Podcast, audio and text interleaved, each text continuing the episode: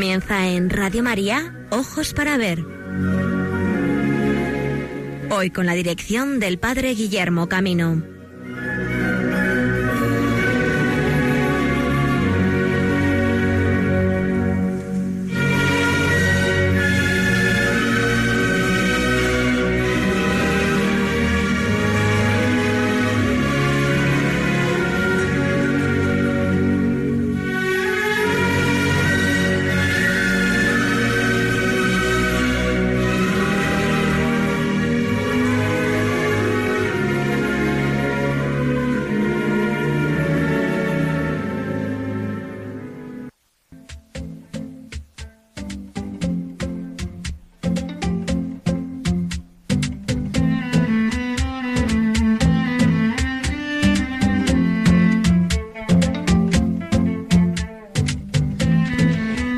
Amigos y amigas de Radio María, bienvenidos a esta nueva edición de Ojos para Ver.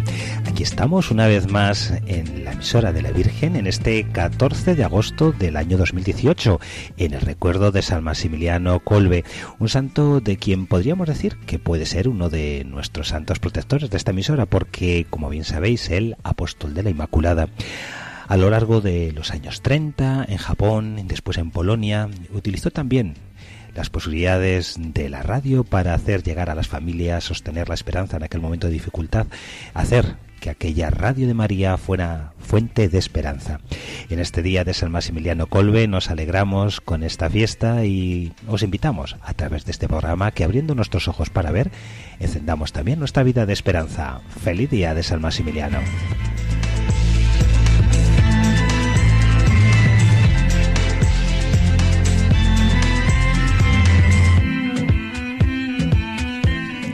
¿Y cuál es el programa que os ofrecemos en esta mañana?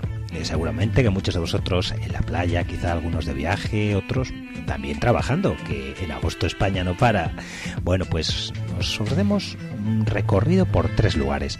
En primer lugar nos vamos a quedar en Valladolid, porque mañana se cumplirán los 450 años, es el 450 aniversario de la fundación de el Carmelo de esta ciudad la casa fundada por Teresa de Jesús, el convento de la Concepción, un evento que reunirá una vez más a tantas personas amantes de la tradición teresiana en nuestra ciudad y con una Eucaristía que presidirá nuestro cardenal don Ricardo Blázquez.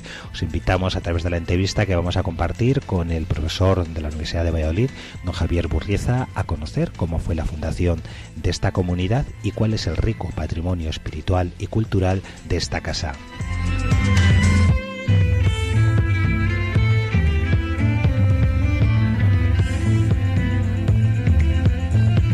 Y también queremos hacernos eco de una de las noticias culturales más importantes de los eventos, casi diría yo más importantes de este verano, que ha sido la eh, reinauguración del el Pórtico de la Gloria. En esta, esperemos ya, restauración definitiva, porque han sido varias las acometidas en estos últimos decenios, pero singularmente esta que ha ocupado nada más y nada menos que nueve años de investigación, de trabajo, de difusión que dentro de un ratito os haremos una síntesis para que comprendamos el significado del estado actual del pórtico de la gloria.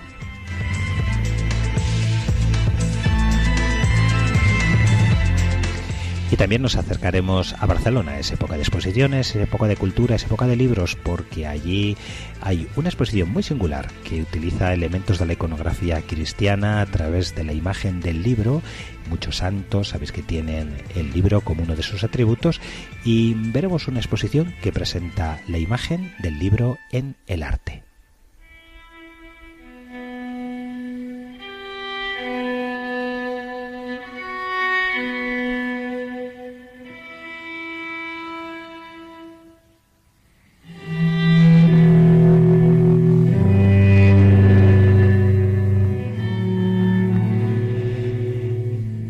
En primer lugar a la vida de San Maximiliano Colbe, ¿no? Todos recordamos sin duda su sacrificio, aquella entrega que salvó la vida a Francisques Gaganovices, prisionero desesperado ante la idea de una muerte tan repentina como injusta que le separaría de su mujer y sus hijos.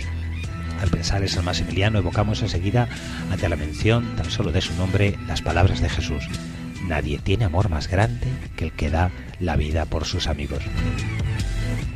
Pero hay otra faceta de San Maximiliano que no debemos dejar de pasar desapercibida, pues su vida entera gira en torno a ella y es el amor a la Inmaculada y la difusión pastoral de su mensaje. A pocos se les presentará la entrega de la propia vida como consecuencia del amor a Cristo, pero a todos se nos ofrece una misma y valiosa oportunidad en el camino hacia la santidad, el trato con María. Un camino seguro para ser santo es ser muy mariano. María es el camino más recto para llegar hasta Jesús, pues seguirla implica poner en práctica su recomendación de madre en las bodas de Cana. Haced lo que Él os diga. No es casualidad que la existencia terrena de San Maximiliano acabase un 14 de agosto de 1941, cuando una inyección letal terminó con su vida tras haber sido condenado con sus compañeros de Auschwitz a morir lenta e inexorablemente de hambre. Aquel enamorado de María salió al encuentro de su madre la víspera de la Asunción. Se había cumplido así lo que la Virgen, según testimonio del propio santo, le hubiera anunciado en una aparición cuando tan solo tenía diez años. La señora le ofreció entonces dos coronas, una blanca y otra roja, símbolos respectivos de la pureza y del martirio. Raymond, quien todavía no había adoptado el nombre de Maximiliano hasta que no eh, sea novicio con los franciscanos conventuales, aceptó ambas coronas. Este ofrecimiento de María podría identificarse con la voluntad de su hijo de dar a beber a sus discípulos más cercanos el mismo cáliz que él bebió, el de los padecimientos físicos o morales que adquieren así un valor redentor que completa el sacrificio del Calvario. Vamos a escuchar un momento una de las canciones más conocidas del musical sobre San Maximiliano Colbe, en el cual, bueno, pues se presenta un tema titulado Amanece en el gueto, donde se recuerda el valor de su vida entregada por tantos paisanos, en primer lugar por sostenerlos y en el final de su existencia, como sabéis, por ofrecerse en rescate. Escuchamos este tema del musical Maximiliano Colbe.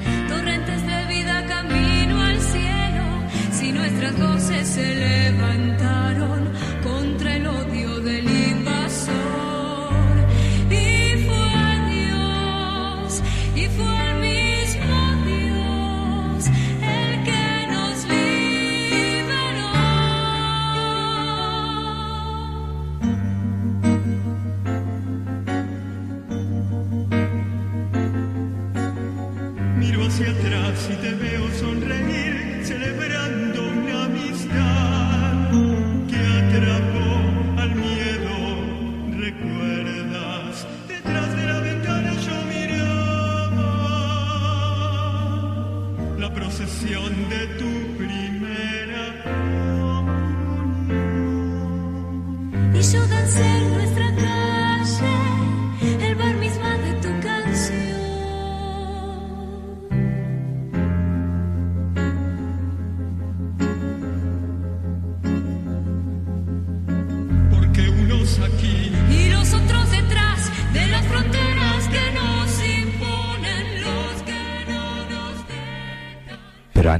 llegara el momento en que Maximiliano diera su vida en rescate de aquel compañero de Auschwitz, hay que recordar el camino que supo vivir junto a la Madre del Redentor.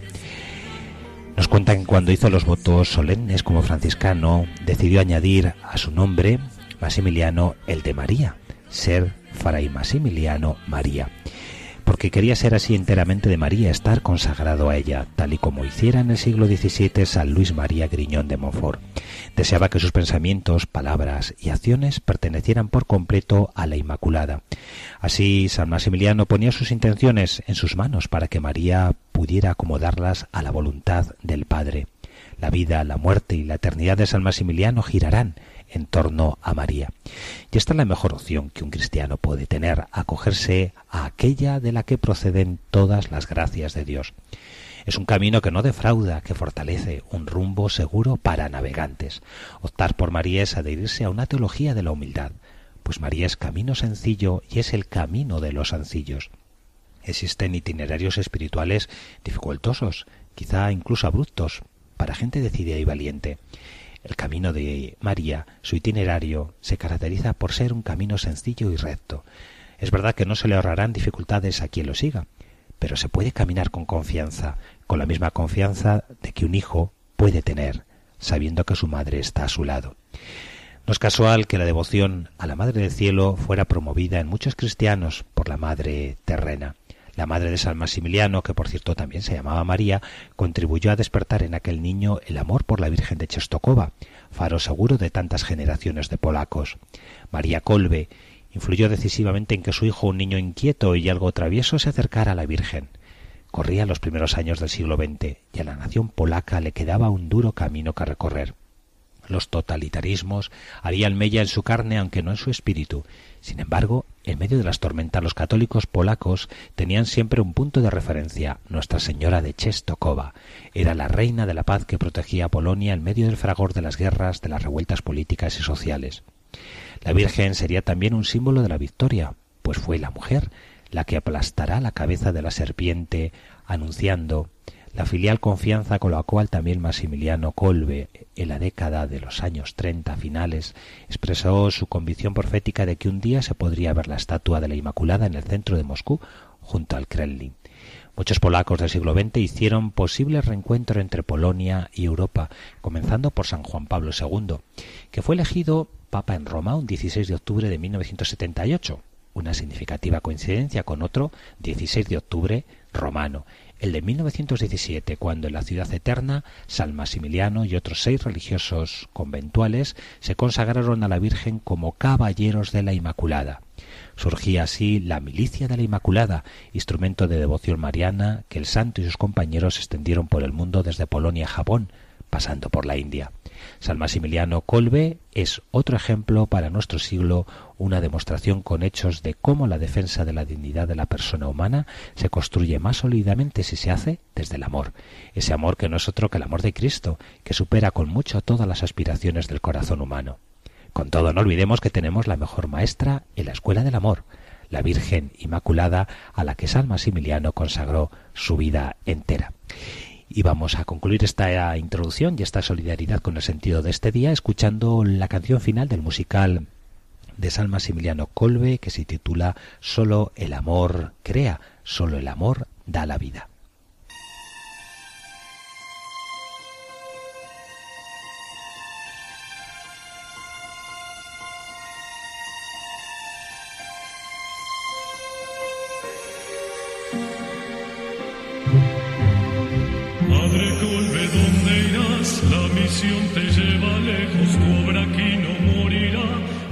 Resiste el corazón, resiste el cielo.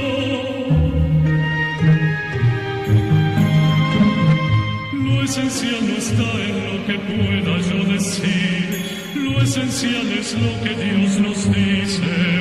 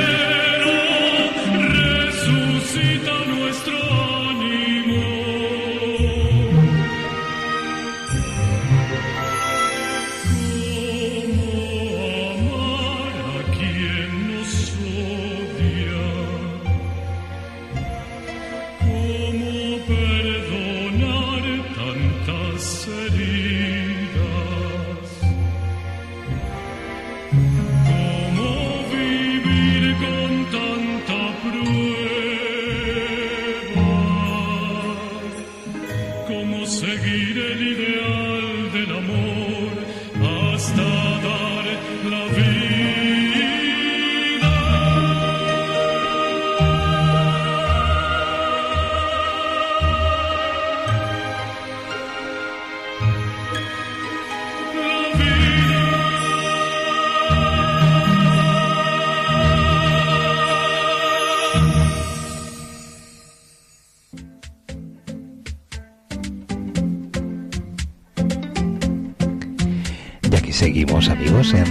Hemos ofrecido esta primera reflexión en este día de San Maximiliano María Colbe.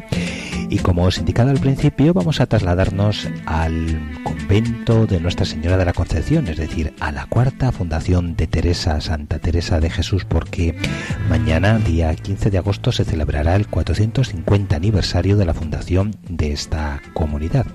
Con motivo de esta fiesta, eh, la apertura de los actos vendrá señalada por la Eucaristía solemne que presidirá el cardenal don Ricardo Blázquez y también a lo largo de este próximo año numerosos eventos como ya ocurriera hace tres años con motivo del quinto centenario de nacimiento de Santa Teresa reflejarán el patrimonio incalculable de esta comunidad tanto en su difusión de la cultura y de la imagen teresiana pero también de algunas cuestiones novedosas que ahora vamos a departir con un gran conocedor del patrimonio de esta casa don Javier Burrieza historiador de la Universidad de Valladolid.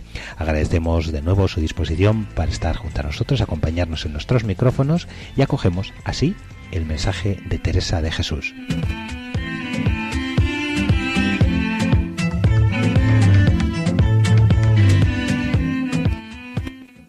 Muy buenos días, yo encantado de estar en estos micrófonos tan queridos y, y que tanto bien hacéis a, a todos los que los escuchamos. Bueno, pues amigos, para cuantos nos habéis seguido, ya hemos anunciado que hoy vamos a hablar de la cuarta de las fundaciones de Teresa de Jesús, la que realizó en quizá una de las ciudades más significativas de Castilla, sin duda una de las más grandes junto a Sevilla, y una fundación que tiene también sus peculiaridades que en este diálogo con don Javier Burrieza vamos a ir entresacando. Una primera pregunta, Javier, eh, para las personas que no lo conozcan. ¿En qué contexto surgió la fundación de esta cuarta casa de Teresa? Bueno, pues a partir de, de, la segunda fundación que se realiza en una, en una ciudad tan económica como es Medina y dejando un poco de lado lo que supone Malagón, pues en Valladolid no podía estar ajena a las, a las propias eh, prioridades de la Madre Teresa de Jesús, eh, por el papel que, como has dicho, desempeñaba en el conjunto de la Corona de Castilla. Pero es que además allá va a aparecer una familia eh, de los nobles que viven todavía en Valladolid, que es la familia de los Mendoza, no directamente emparentados con el cardenal Mendoza, pero um, estamos hablando de tres hermanos que son hijos de los condes de Rivadavia y que van a ser María de Mendoza, que estaba casada o era viuda ya de Francisco de los Cobos, el secretario de Carlos V, Álvaro de Mendoza, que era el obispo de Ávila eh, y que él había apoyado tanto en la fundación de San José, y Bernardino de Mendoza, que es la que le va a ceder a, Teresa de Jesús en la, su finca de recreo o una de sus propiedades a las afueras de Valladolid, aproximadamente a media legua, que es lo que conocemos como Río de Olmos, lo que sería, los, para los que viven en Valladolid, el actual barrio del 4 de marzo, eh, más hacia el, la plaza del Doctor Quemada y muy cerquita del río Pisuerga. Allí es donde se eh, era el, la primera propiedad, el primer lugar eh, destinado a acoger la fundación, la cuarta fundación, el, cuatro, el cuarto paloma, palomarcico de Teresa de Jesús y, y, de su propia de su propia reforma. Javier, eh, creo que es muy bonito recordar eh, esa anécdota fundacional que tuvo Teresa respecto a Bernardino de Mendoza y que después el maestro Rubens y los grabados eh, desde Amberes van a difundir de esta fundación que fue ciertamente milagrosa. A Teresa le gustaba decir que en sus fundaciones siempre acontecía algo extraordinario y ciertamente la anécdota, recuérdanosla. Bueno, pues es precisamente Bernardino de Mendoza mm, se va a morir en el transcurso de la, de la fundación, porque claro, era, eh, Teresa de Jesús tiene que bajar hasta Malagón para realizar la, la fundación de esa tercera fundación. Va a morir en el transcurso de, esa, de, esa, de ese proceso de fundación y eh, ella está convencida que tendrá que celebrar la primera misa en, el, en la fundación para que en la Fundación Soletana para que Bernardino de Mendoza salga del purgatorio llegará un momento que en el trasiego eh, ya Teresa de Jesús olvida el tema y también incluso que Julián de Ávila, el capellán que siempre lleva a su lado, pues eh, vaya a tardar en obtener la licencia para celebrar la primera misa. Y cuando se produce esa primera misa, nos lo cuenta ella y lo cuenta también Julián de Ávila en los procesos eh, informativos para la beatificación y canonización, ella siente que Bernardino de Mendoza en el momento de la comunión de esa primera misa, Bernardino de Mendoza sale del purgatorio. Y es, en definitiva, es, es cumplir con lo que las fundaciones suponían para los fundadores, que se rezase por la salvación de su alma. Nos has recordado, Javier, esa primera fundación, el 15 de agosto de 1568, pero muy poquito después ese lugar no era apropiado y como todos conoceréis seguramente, eh, la comunidad se traslada al edificio eh, al solar, donde está el edificio actual, en el barrio de la Rondilla de Santa Teresa. Eh, ¿Cuáles han sido como las grandes fases del proceso de construcción del actual monasterio? Bueno, entre medias hay, efectivamente, en, Río de Olmos sí que se produce eso, yo lo quería destacar. Ella viene con Fray Juan de la Cruz y, como dice el profesor Tefán Echegido, aquí es donde se realiza el, noviciado de Juan de la Cruz para con eh, la futura reforma de los carmelitas descalzos. El 1 de noviembre saldrán de Río de Olmos, eh, de 1568, Doña María de Mendoza se les lleva a su palacio en lo que es actualmente la Plaza de San Pablo y el 3 de febrero de 1569, el día de San Blas, es cuando vayan a establecerse en unas casas que eh, eran de la familia del, del contador de María de Mendoza, que había sido regidor de la familia de los Argüello, eh, y por lo tanto son unas casas que tendrán que adaptar, mm, que van a tardar muy poco tiempo en adaptarlas para, para vivir en el convento, y además eh, cumpliendo las disposiciones del Concilio de Trento para con las clausuras. Pero en definitiva, pues eh, como nos dice Juan Luis Rodríguez, eh, son unas las casas de los Argüello se conservan prácticamente en su totalidad en el interior del convento de Valladolid. hubo que construir evidentemente una iglesia. en esa iglesia hay un primer retablo, un, eh, que, la propia María de Mendoza, antes de su muerte en los, eh, en los años 80 del siglo XVI, 1587, eh, va a pagar y, luego ya es cuando interviene el propio Gregorio Fernández ya en, en, los años 1619 y 1623. Y, y además es curioso cómo eh, también desde finales del siglo XVI eh, el, actual, claustro del, del, convento pues ya se encuentra edificado. No en su aspecto, mm, en su interior, porque ha sufrido una reforma o ha vivido una reforma hace poco tiempo y se parecía más al tipo de soportales de, propio del, del urbanismo de aquellos momentos, del urbanismo vallisoletano, eh, a los soportales que actualmente pues definen algunas de estas calles, ¿no? Y, en el en 1679 y 1680, ya casi un siglo después, eh, y que ya la huerta está también con sus propias ermitas, pues eh, mm, se va a realizar una reforma en la cual eh, se traslada el torno y se cambia la entrada del convento desde la ubicación en la calle Real, más inmediatamente en la calle Real, lo que rondilla Santa Teresa actual, hasta el interior, hasta el interior, teniendo que pasar un compás, que es donde precisamente se edificó una iglesia provisional en el momento de la beatificación. Estás mencionando este hecho tan significativo del papel que va a juzgar, la ciudad de Valladolid y los artistas vallisoletanos a la hora de difundir la imagen de Teresa y la creación de alguna de las tipologías que mejor triunfaron en aquellas grandes celebraciones de su beatificación y canonización. Nos ha recordado la presencia de Gregorio Fernández. ¿Qué podemos decir de este gran maestro imaginero y la difusión de la imagen de Santa Teresa? Pues que el Papa la subía a los altares en Roma, pero físicamente la que la subía a los altares era Gregorio Fernández. Porque, porque claramente, claramente sí, en las fiestas de beatificación en 1614 es un poco temprano, ahí, ahí probablemente estemos hablando de imágenes de vestir, pero ya en 1619, creo recordar, es, es la, la, la imagen, la talla de Santa Teresa que conservan las monjas en, en, el, en el interior del convento. Gregorio Fernández es el creador de la iconografía de, Teresa de Jesús y yo pienso que incluso es tan determinante esa iconografía, como lo será también de otros santos en el del barroco, pero es tan determinante que cuando Gregorio Fernández tiene que realizar otras santas, estoy pensando en, la Santa, en Santa Clara, eh, por ejemplo, para el, para el convento de Río Seco, pues es que es que es una Santa Teresa pero convertida en franciscana. Sí, sí, sí, sí. ¿Eh? O sea, es y luego por otra parte Teresa de Jesús que está va a estar muy presente en, en todos los conventos con independencia de la orden. ¿eh? Eh, no por de mano de Gregorio Fernández, pero sí de mano de otros escultores. Pero podríamos de eso, de eso mismo decir para la escultura de Santa Isabel de Hungría. Yo creo que es la monja por antonomasia en la, en la gubia de Gregorio Fernández.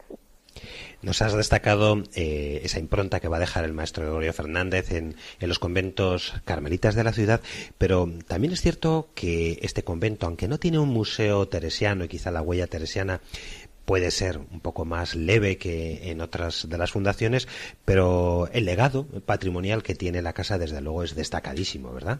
Es impresionante. Eh, me remito otra vez a ese estudio que en el año 1982 publicó el carmelita Juan Luis Rodríguez y nos dice que es, es una de las fundaciones más ricas. Ya lo era en tiempos de Santa Teresa. En Santa Teresa les pide dinero y todo para, para mm, eh, bueno, pagar un viaje de un fraile a Roma para que informe al Papa de quién son los carmelitas, ¿no? Los carmelitas descalzos y las carmelitas descalzas. Y se toma eh, prestado también algunas cosas, ¿verdad? que más sí, sí, sí. Además, además la primera priora de Valladolid, que es la sobrina de Santa Teresa, María Bautista, pues es muy muy muy ocupada de que la casa de Valladolid prosperase, ¿no?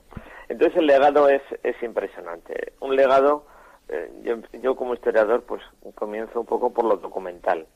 La presencia de, la, de manuscritos de Santa Teresa es una de las más destacadas eh, porque aquí está la versión vallisoletana de Camino de Perfección, de su puño y letra, y aquí está la colección más destacada de sus cartas, que son las cartas, nosotros conservamos las cartas que escribió Teresa de Jesús a, la, a, los destinatarios, pero no las cartas que la escribieron a ella, que sería interesantísimo tener eh, ambas cosas, ¿no?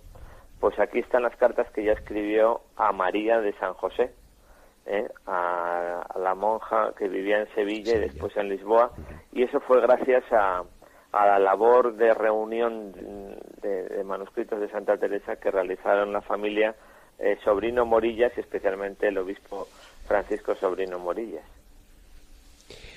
Javier, Ese sería eh, un primer legado, ¿no? El documental, pero el artístico, bueno, pues obras de Juan de Junio, obras de Alejo de Bahía, obras de, Gregorio Fernández, eh, por supuesto, obras de Luis de Morales. Eh, pues es que es, que es un convento con una riqueza eh, artística impresionante porque en buena parte los los sucesores de María de Mendoza, los marqueses de Camarasa, van a permitir estos legados. De hecho, la exposición que se celebró durante los meses de enero a marzo aquí en la ciudad, pues ha recogido obras significativísimas tanto de este Carmelo como del antiguo convento de los de los padres carmelitas. Eh, y por recordar... Y de, y de los carmelitas calzados, que también, Gregorio Fernández trabajó para los carmelitas calzados en lo referente a Santa Teresa, y para esa es la Santa Teresa del Museo de Escultura. que no sé por qué exposición anda ahora, creo que está en la Biblioteca Nacional en estos Sí, efectivamente, sí, el, en, Madrid, efectivamente, la prueba de mi verdad.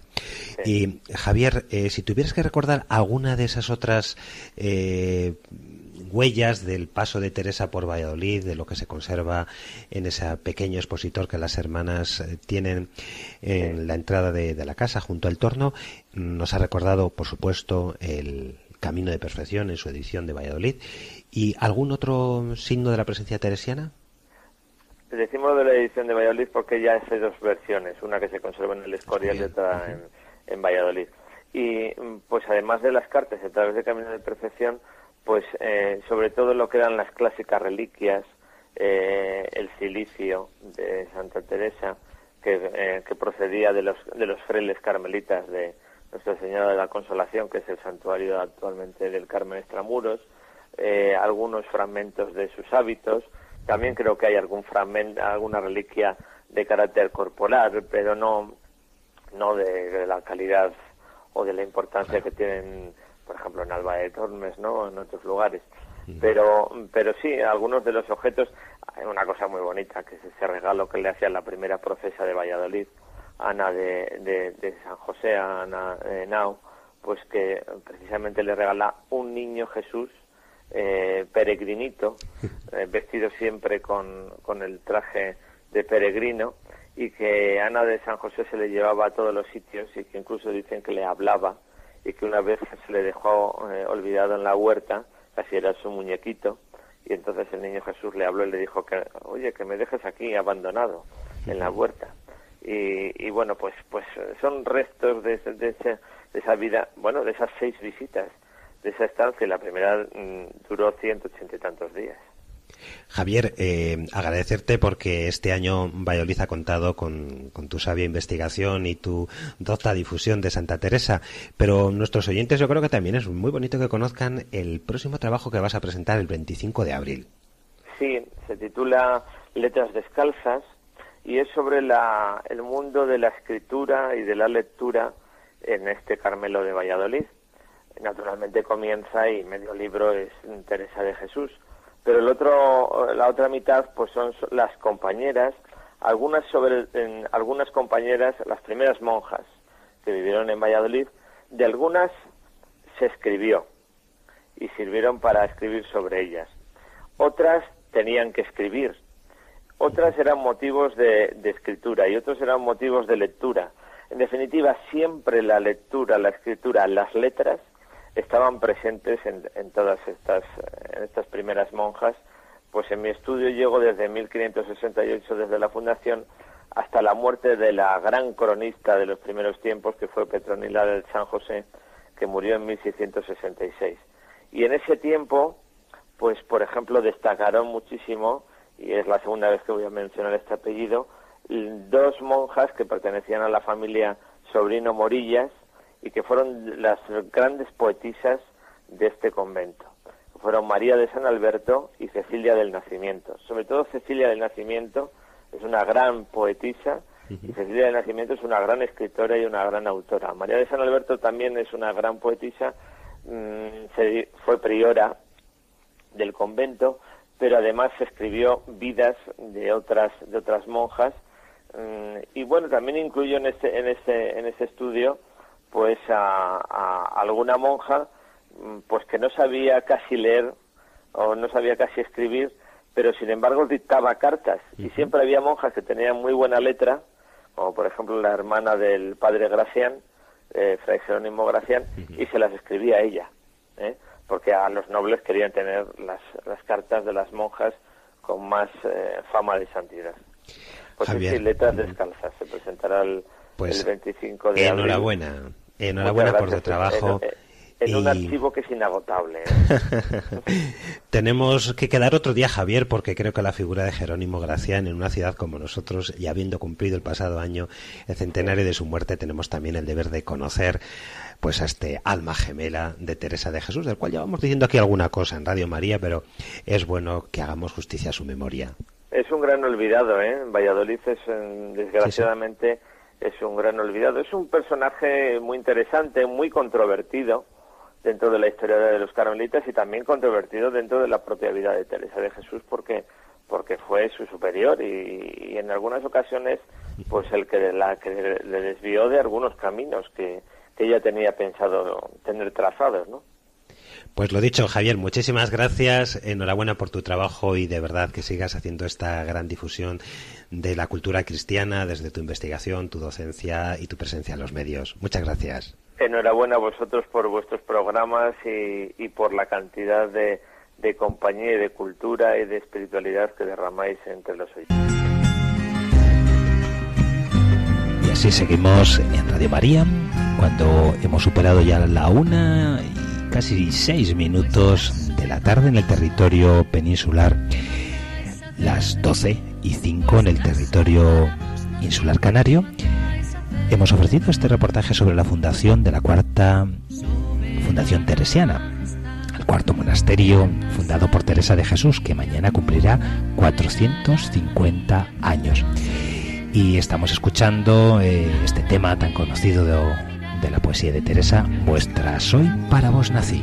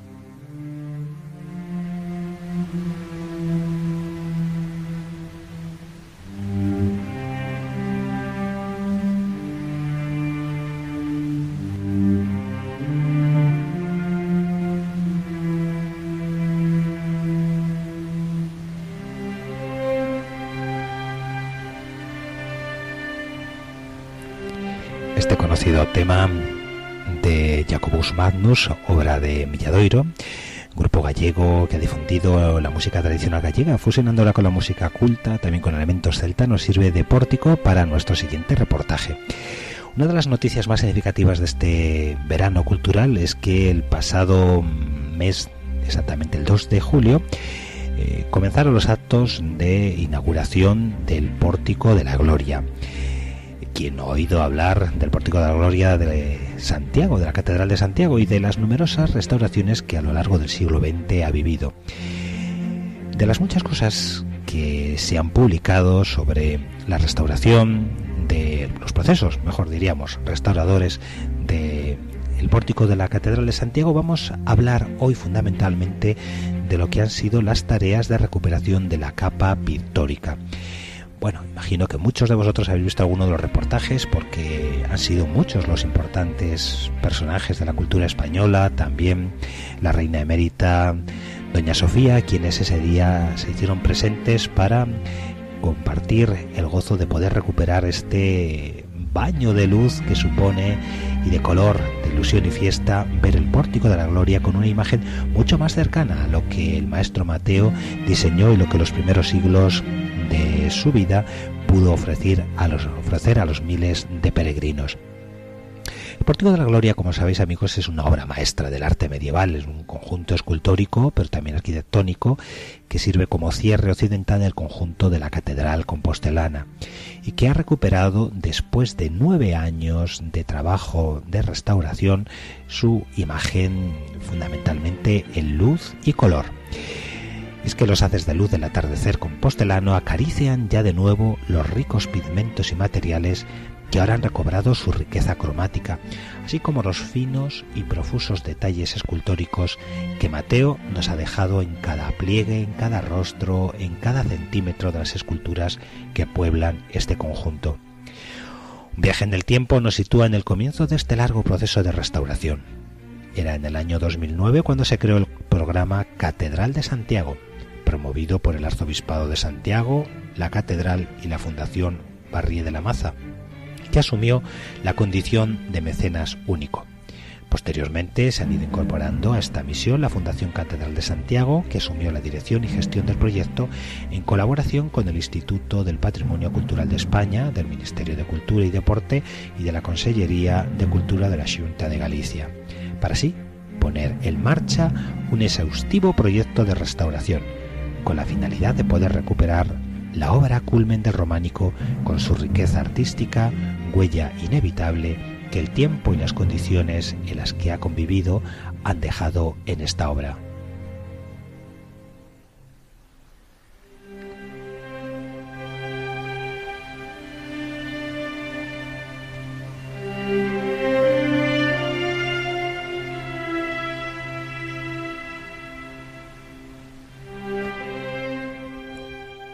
Equipo multidisciplinar estudió en profundidad todos y cada uno de los aspectos de la obra, su dimensión artística, los aspectos técnicos, iconográficos, constructivos, así como las alteraciones que presentaba el soporte de granito y la policromía, haciendo un trabajo transversal que ayudó a conocer de manera rigurosa sus características, facilitando el diagnóstico y el diseño de la posterior intervención.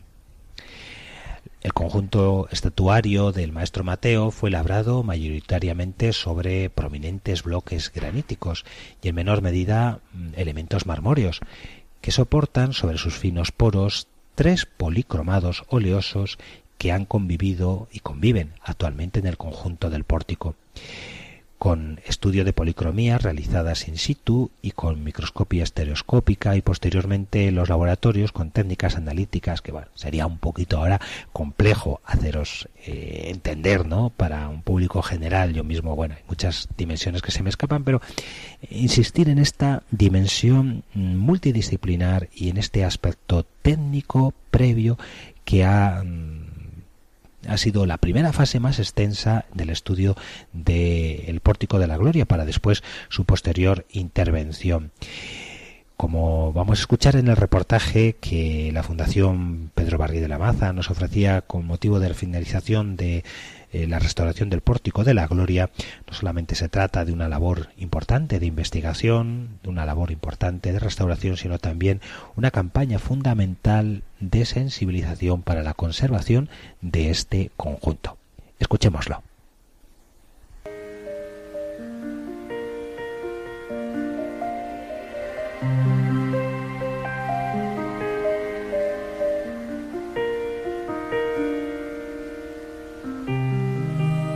La ciudad de Santiago de Compostela, situada en Galicia, al noroeste de España, es el final del Camino de Santiago, uno de los principales destinos de peregrinación de Europa desde la Edad Media.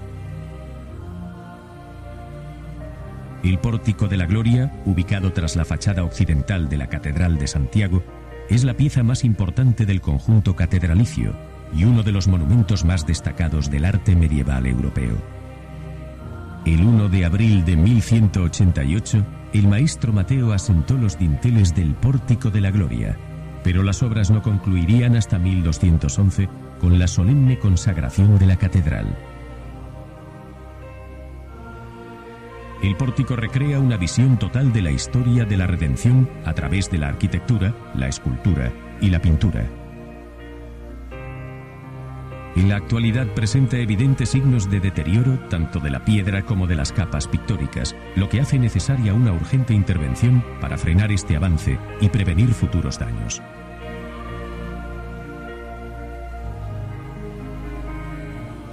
El programa Catedral de Santiago de Compostela, diseñado por el Arzobispado de Santiago, el Cabildo y la Fundación Barrié, fue promovido para acometer la restauración de este monumento y otros espacios de la catedral, siempre bajo la tutela y supervisión del Ministerio de Cultura y la Junta de Galicia.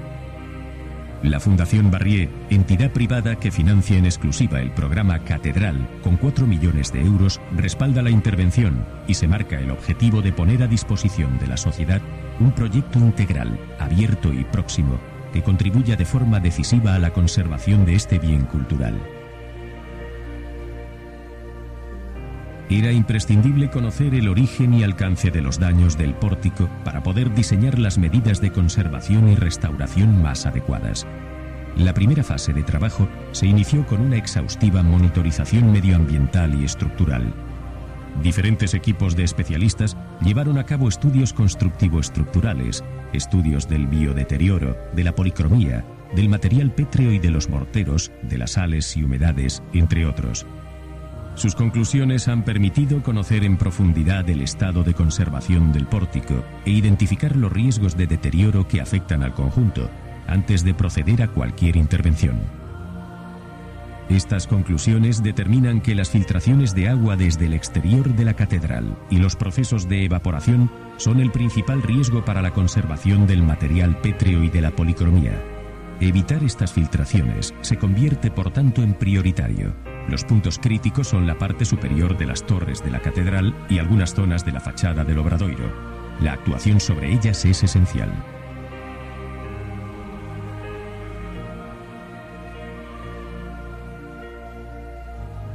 Los científicos han testado también distintos tratamientos y productos, tanto en el laboratorio como en el propio pórtico, y han determinado cuáles son los más efectivos e inocuos.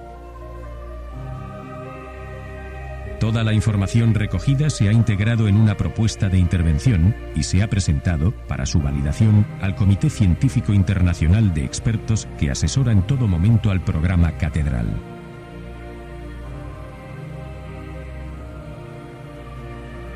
La intervención, aprobada por el Instituto del Patrimonio Cultural de España y la Junta de Galicia, consta de dos fases. Una primera para profundizar en las líneas de investigación iniciadas y realizar una serie de actuaciones preventivas. Y la segunda, en la que se aplicarán los tratamientos de conservación y restauración para limpieza de la piedra y la policromía, la fijación, desbiotización, eliminación de depósitos biológicos, sellado de juntas, eliminación de sales y consolidación de la piedra, entre otros. En paralelo a todas estas medidas, la catedral ejecutará un plan de conservación preventiva que implica el análisis de los riesgos que afectan al pórtico, catastróficos, medioambientales, de biodeterioro y relacionados con el uso de la catedral, y que propone procedimientos de control y mantenimiento. Así, en un doble esfuerzo, el programa Catedral promueve una conservación preventiva del pórtico y plantea las medidas necesarias para evitar un mayor deterioro. El objetivo es preservarlo en las mejores condiciones posibles para el disfrute de las generaciones venideras. El histórico compromiso de la Fundación Barrié con el patrimonio se refleja en su apoyo desde hace más de 40 años a la Catedral de Santiago. La Fundación ha destinado casi 9 millones de euros a diversos proyectos de conservación, puesta en valor y restauración, entre los que se encuentra el actual programa Catedral, la construcción de réplicas en madera de los instrumentos del pórtico o la reconstrucción del coro pétreo del maestro Mateo. La Fundación Barrié trabaja para concienciar a la sociedad de que la importancia de conservar bienes culturales tan emblemáticos como el Pórtico de la Gloria ha de ser una responsabilidad compartida por todos.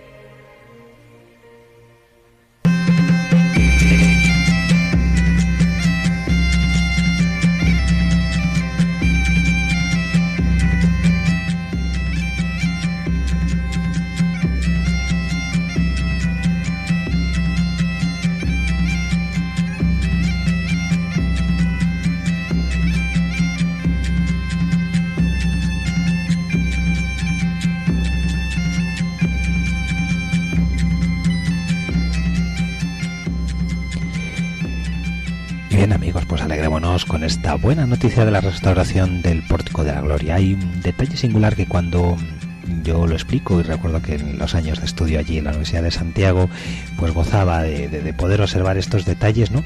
Cuando uno observa el Pórtico de la Gloria y se fija en eh, la conocidísima secuencia de los 24 ancianos del Apocalipsis, pues con frecuencia muchos creemos, ¿no? O hemos podido creer que se está representando el juicio final, ha empezado ya el juicio, Jesús va enviando a unos y otros a su derecha, a su izquierda, guiados por los ángeles, pero el detalle es más profundo, porque si nos fijamos bien, los conocidos músicos del Pórtico de la Gloria no están tocando, están afinando sus instrumentos. Y esto significa un mensaje positivo, que el juicio aún no ha empezado, que todavía hay tiempo para la conversión que hay tiempo para adecuarnos a la misericordia de aquel que ha de presidir con amor el destino y el fin de este mundo. El color, la luz y tanta positividad que derrama el pórtico de la gloria da sentido a tantos peregrinos que al llegar allí a Compostela se sienten rejuvenecidos por la gracia de este mensaje, que también lo sea para todos nosotros y Ojalá podamos ser muchos los que en breve podáis gozar de esta restauración tan significativa del arte occidental.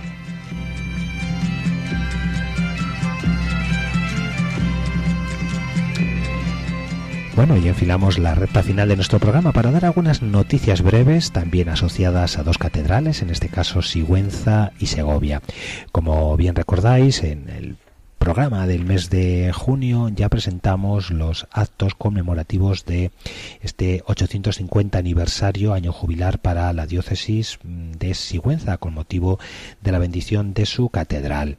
Esta efeméride comenzó el pasado 19 de junio con una solemne misa presidida por el obispo diocesano, don Atilano Rodríguez, en la que participaron medio millar de personas, entre ellas las principales autoridades locales y provinciales de Guadalajara.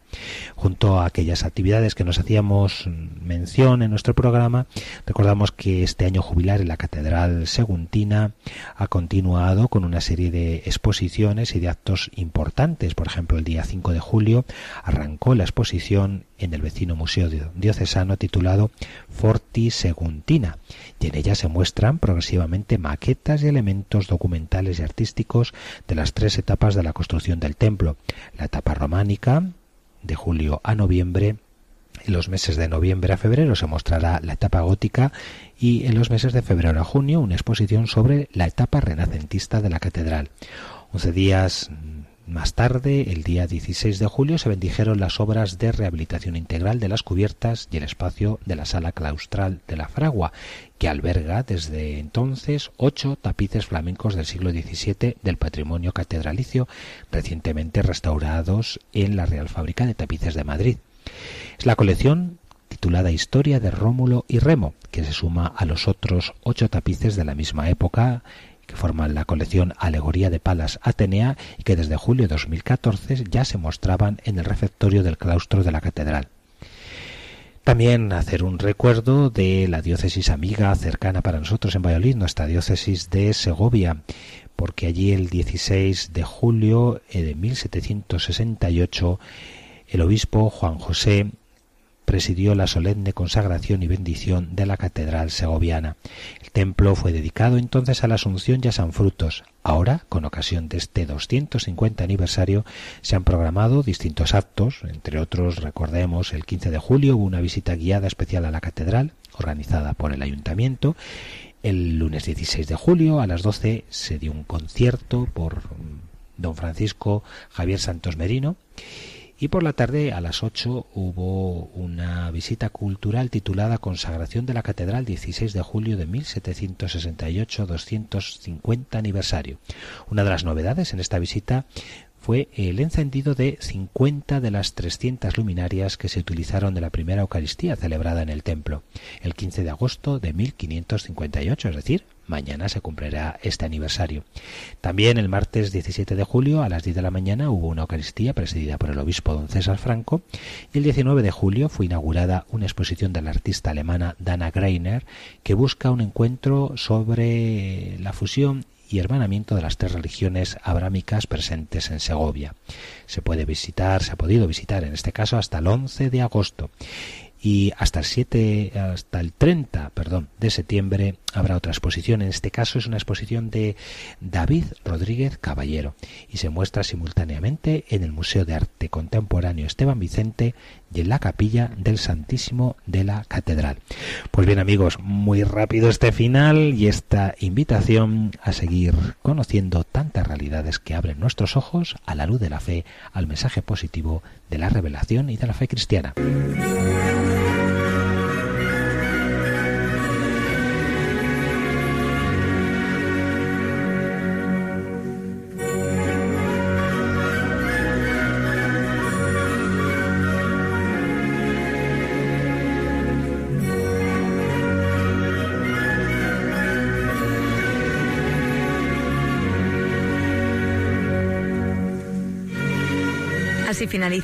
Radio María, Ojos para Ver. Hoy con la dirección del Padre Guillermo Camino.